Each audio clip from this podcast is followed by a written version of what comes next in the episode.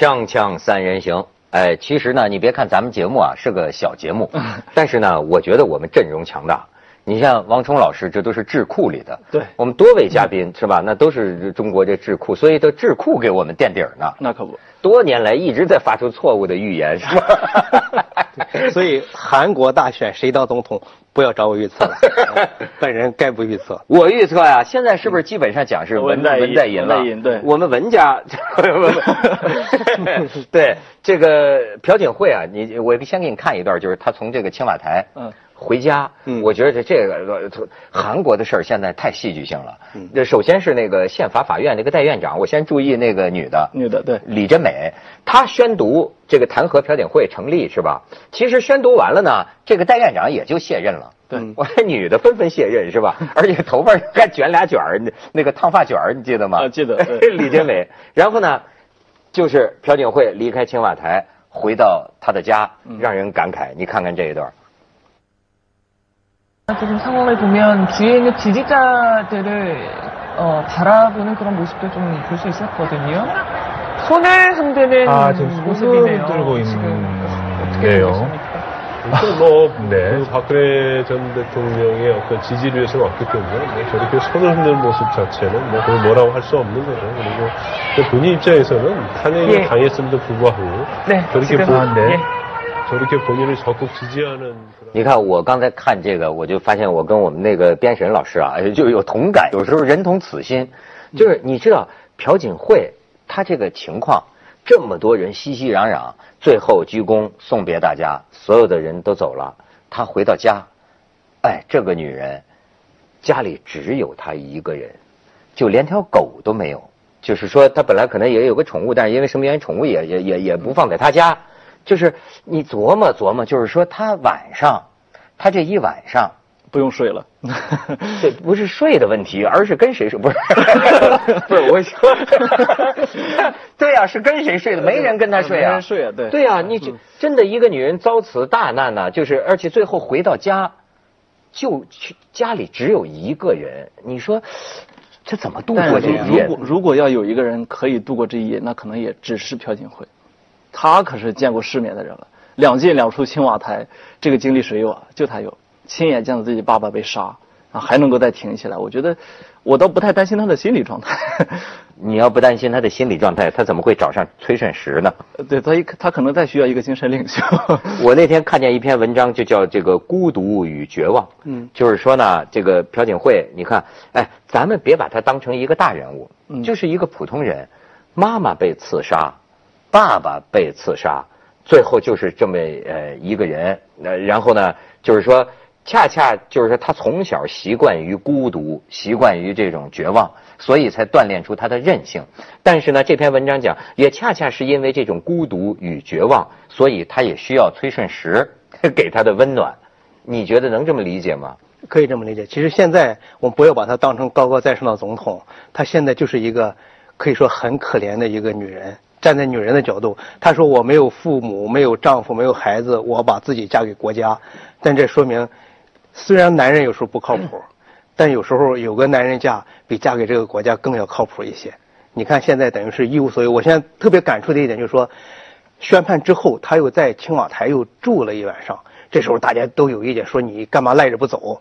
但其实赖着不走的原因呢，是他的宅子，就是他的房子，属于是年久失修，也没人在那住，连暖气都没有，就是没暖气，没没没修饰好，就没法搬回去。就其实比这一页更难受的是，他在青瓦台最后那一页，作为一个曾经拥有权利，现在又失去权利，曾经拥有一切又失去一切的一个女人，作为一个在亚洲的东亚哈，我是儒教文化圈第一个女性总统，韩国第一个民选总统，也成了韩国第一个被弹劾的。对，也是有史以来支持率最高的总统，曾经到百分之八十，也是有史韩国有史以来支持率最低的总统，到百分之四。他这种剧烈的反差，实际上他还是很坚韧的。我就特别相信女人比男人要坚韧。你看卢武铉，到最后即便没有被弹劾，最后下台之后就挺不过去自杀了。所以我还是希望朴槿惠，我们喊她朴大姐哈，嗯能好好的这么活着。她说了一句话，叫“真相终会大白”，这里面很多阴谋，真相终会大白。哎，他给我的感觉反而特别像一个，因为刚刚说东亚文化嘛，对吧？特别像一个东亚文化里面，就是呃她嫁给了国国家嘛，所以国家是她丈夫，被丈夫这个大家都知道，她跟她丈夫不可能了，但是呢，她就不离婚，我就非得用尽了所有的可能的手段，拖尽了所有的可能的手段，直到最后法院说好，你们离婚了，法法律给了你一个离婚，他才又住了一晚才走的，这很像一个离了婚之后不愿意走的一个女人。哦，呃，熬到这种感觉底，，哎，熬到底，直到熬到底，最后还说我还是爱我丈夫的。哎，这怎么理解？但是呢，咱们就说，呃，朴槿惠她这个六十天不是呃在在选总统吗？对，哎，我这最近你这智库里的人得观察一下国际形势啊。这个萨德，嗯他们我看见一篇文章讲啊，就说这六十天的窗口期啊，实际上很动荡、很危险，潜伏着。因为这个地方正是萨德的这个问题闹得沸沸扬扬。那么在这六十天之内，会不会在某种权力过渡和权力真空状态啊？甚至于发生一些个擦枪走火，甚至于发生一些个什么决策不明，哎，引来这个这个什么大局上的一些变动。现在确实是高风险，就是说半岛这个动荡，这六十天非常关键。我听到一个传闻，没没加求没求证，说朝鲜有可能再次进行核试验。那假如在韩国大选期间，朝鲜再进行一次核试验，那么让萨德搬走最后一点点的那个希望也没了。我去年十呃十二月份去韩国，跟韩国包括一些议员，包括外交部的一些人都在谈。当时我们还稍微有点乐观，说咱们先搁置争议，说等让下一任领导来解决。当时韩国有一些反对党的议员还这么主张，到现在，韩国有一个候选人叫李在明，城南市的市长，他就说，如果我当选总统，那我就把萨德干掉，中国才是我们的朋友。这是候选人里面唯一一个这么明确的反对萨德的。而在选举当中领先的文在寅，就是你们老文家的人啊，老文家 老文家的人，他呢就是比较模糊的一个状态。在去年的时候，他曾经说过，如果我当选，我会暂时先搁置，说希望现在呃不要急于部署。但现在看韩国这民意，尤其是现在中国民间对乐天、对韩国的一些抵制，导致韩国民意也对华严重严重对立起来。这种情况下，文在寅也好，呃，其他候选人也好，想要争取选民，就不敢公然的去反对萨德。不是，我现在看报道，萨德的部分设备已经运进来了。对对就是甚至要借这个韩美这个军事演习之机啊，好像要那么试一下，是不是？呃，应该暂时还试不了。对，就就是说这事儿已经回不去了呀。呃，我我我我们观察可能是已经进入一个不可逆的一个过程了，因为那块地也批了。那该怎么办呢？人民日报。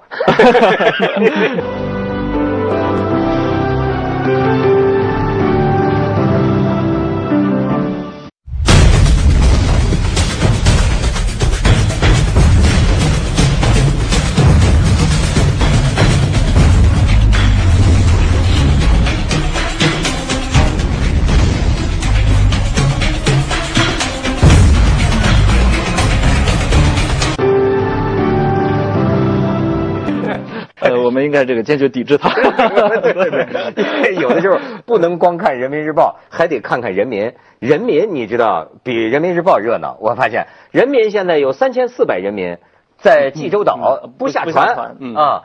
而且像像国内这个宣誓，瞧我们公司多爱国，那是个好像是个传销公司。传销公司。嗯对过去也有过一些报道，就说这个公司好像搞传销也出过点问题。去年十一月，《贵报》《人民日报》曾经发文对这家公司的直销传销行为进行过批判 批评。我们我们摆的是很正的这个立场。这个是不是人民日报的人民能代表的？我们可以的。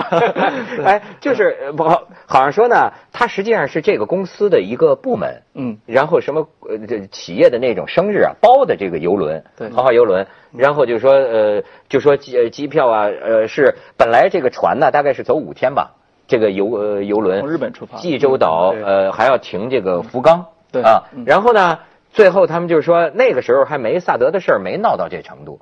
哎，就就上船了。但是咱们国家人民多有觉悟啊！一看这个情况，这咱得配合祖国行动啊，对吧？尽管中央没发令，咱们也不能随便下船 我给传你。透露一下，这个里边呃内情比较复杂，哦并不是这么简单。我发了这篇消息的评论之后呢，有网友纷纷给我发一些呃证据链儿说你看事实是这样的。他发了一个人朋友圈里的对话，A 就是说 B，我说你们公司的人太有觉悟了，到了济州岛都不下船买东西。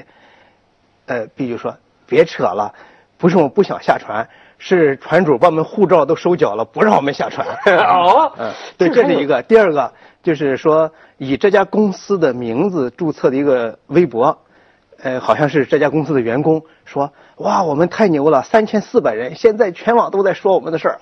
我这有截屏的，都有截屏为证。就说这里面呢，有公司的营销，就是我们这个国家呢，就是现在不是营销问题，是过度传销，什么都可以做成生意。比如说，呃，文涛，你要是在街上 CBD，你走上十分钟，如果少于五个人过来求你扫码，或者让你算命嘛，或者找你干什么事，那就不算北京。咱大北京到处都是营销，但可不可恶的一点，或者是可恨的一点，有人把爱国也当成生意，就是分明这是一个爱国的事儿哈。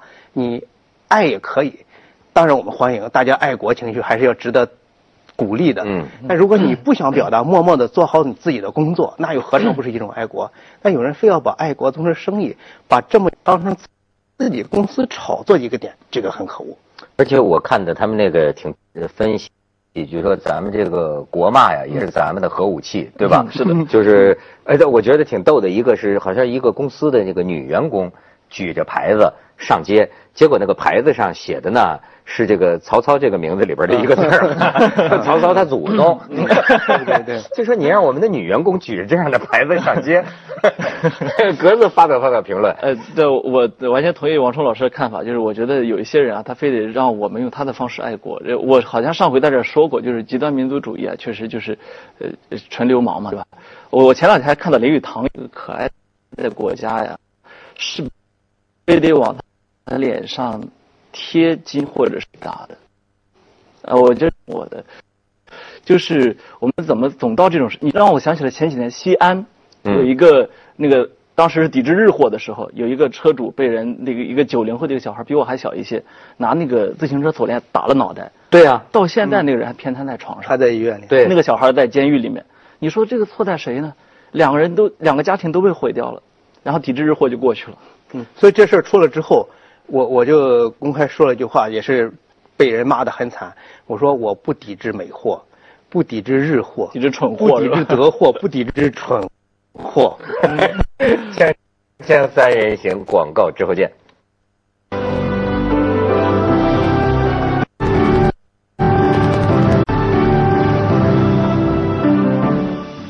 呃，这两天还有一个挺逗的，就说你看朴槿惠，你说她没有男人，没有家，对吧？没有家的人有没有家的人的这个凄凉，或者说清凉啊？但是呢，你看有家的呢，也有有家的这个有趣，就是呃，反而呢，有一个釜山大学的老外教授，哎，就因为人家有家庭，火了。按说本来是个播出事故，对对吧？现在的人们做这个直播，他跟 BBC 呃，连线、正在连线，对哎，家里两个小孩儿跑屋里来了。跑屋里来呢，老婆又出来，就叽里咣啷一通，你看看，哎，结果本来这教授很尴尬，但是现在在全球那个火了网友哈，网红这网网红了，这对教授，你看看， all the time. The question is, how do democracies respond to those scandals? Uh, and what will it mean for uh, for the wider region? I think one of your children has just walked in. I mean, shift, shifting shifting sands in the region. Do you think relations with the North may change? Um, I would be surprised if they do. The um, pardon me. Pardon me. My apologies. What, what's this going to mean for the region? My apologies. North. Uh, sorry. Um, North Korea. North. Uh, South Korea's policy choices on North Korea have been severely limited in the last six months to a year. 你看这哎，就是说， 不管你讲的是多么大的国家大事儿，你看人的视觉会注意到的。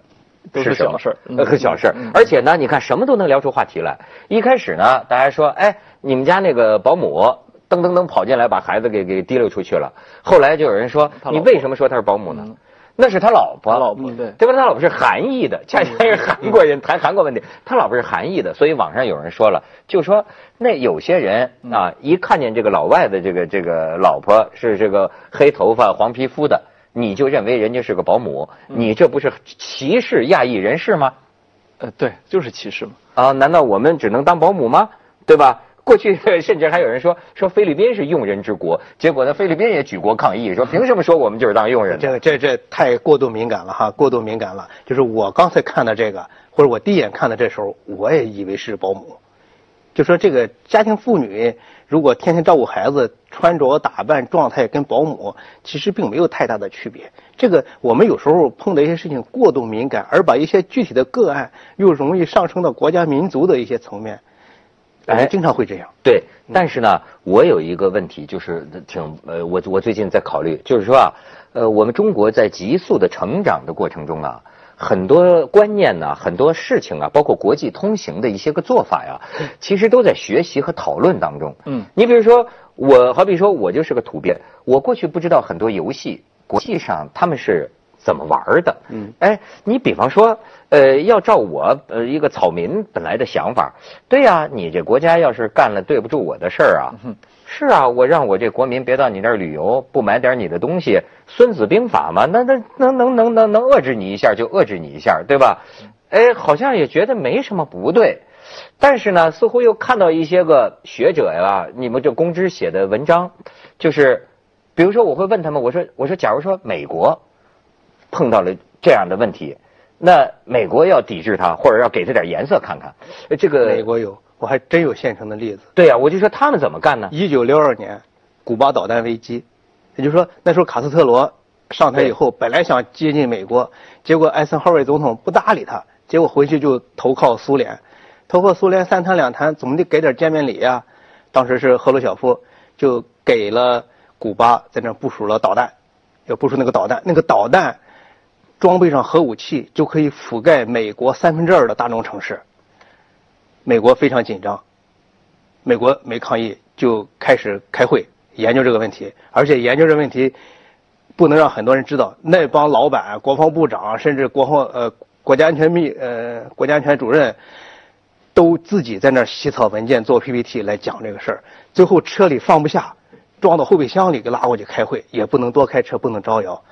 而且美国进入了二级战备状态，几百艘战舰，包括飞机，全派到呃古巴沿线，对古巴沿线进行封锁。嗯，中间还差一点把苏联运导弹的一个船差点给炸了，就是差点擦枪擦枪走火。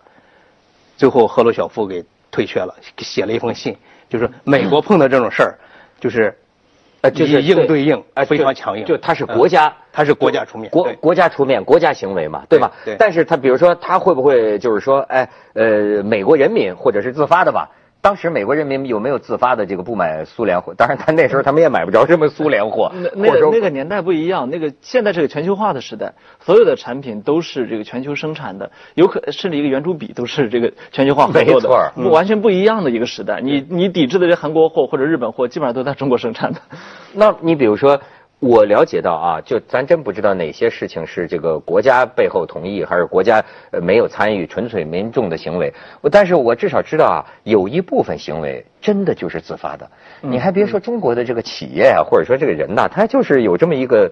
觉悟啊，这是，嗯嗯也有的我就知道有个网站就把韩国游的旅游产品全部下架，他说我们不是什么上级指示，没上级指示我们，我们就是凭着一颗中国人的良心。那，这个这个事儿韩国也能干出来。你想当年金融危机的时候，韩国国民自自发的捐美金出来，这个他们这个事儿也能干出来。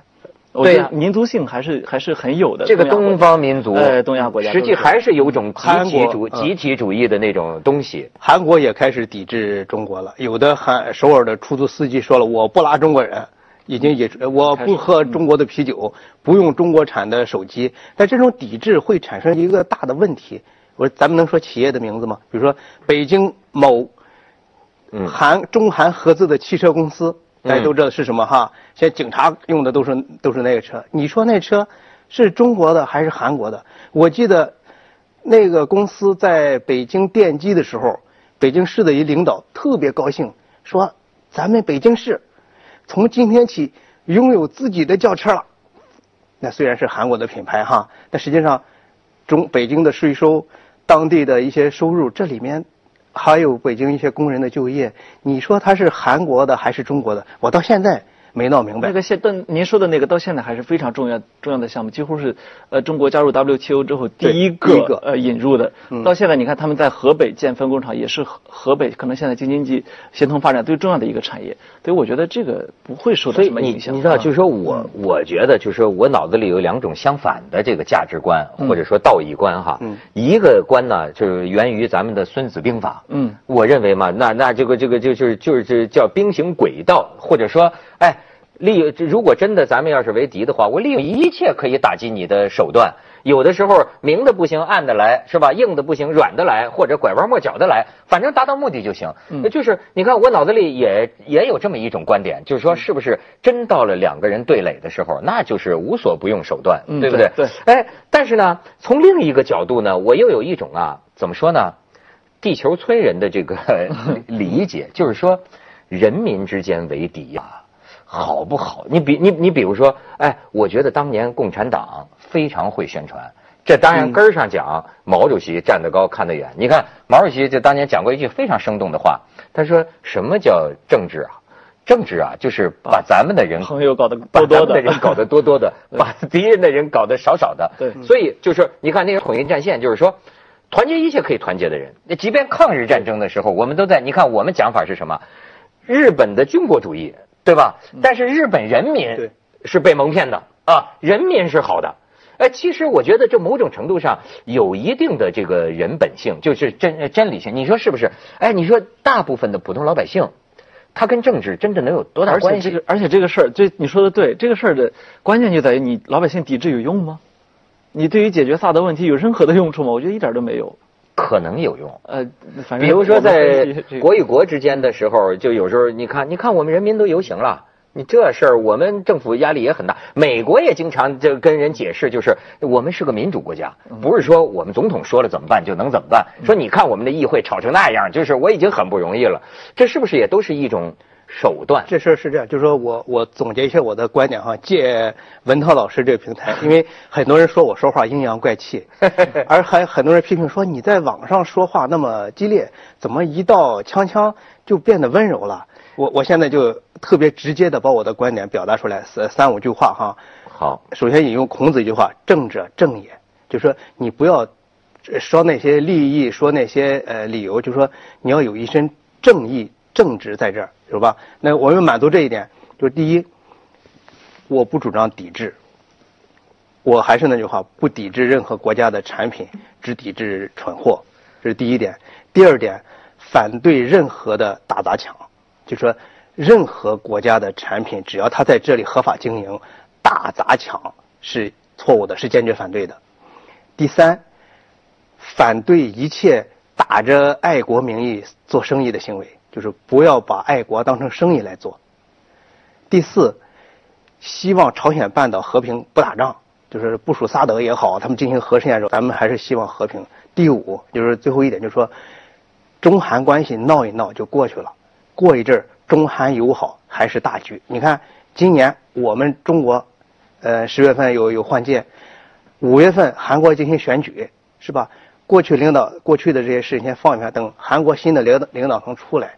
再谈一谈萨在目前这个基础上，咱们怎么把和平的事儿处置好？别打仗。不管是你看，朴槿惠在宣布萨德之前好好的，结果支持萨德之后就一连串也没个好事儿。就说这种动刀兵都是不祥之兆，所以还是以和平的方式处理，表达清楚了吧。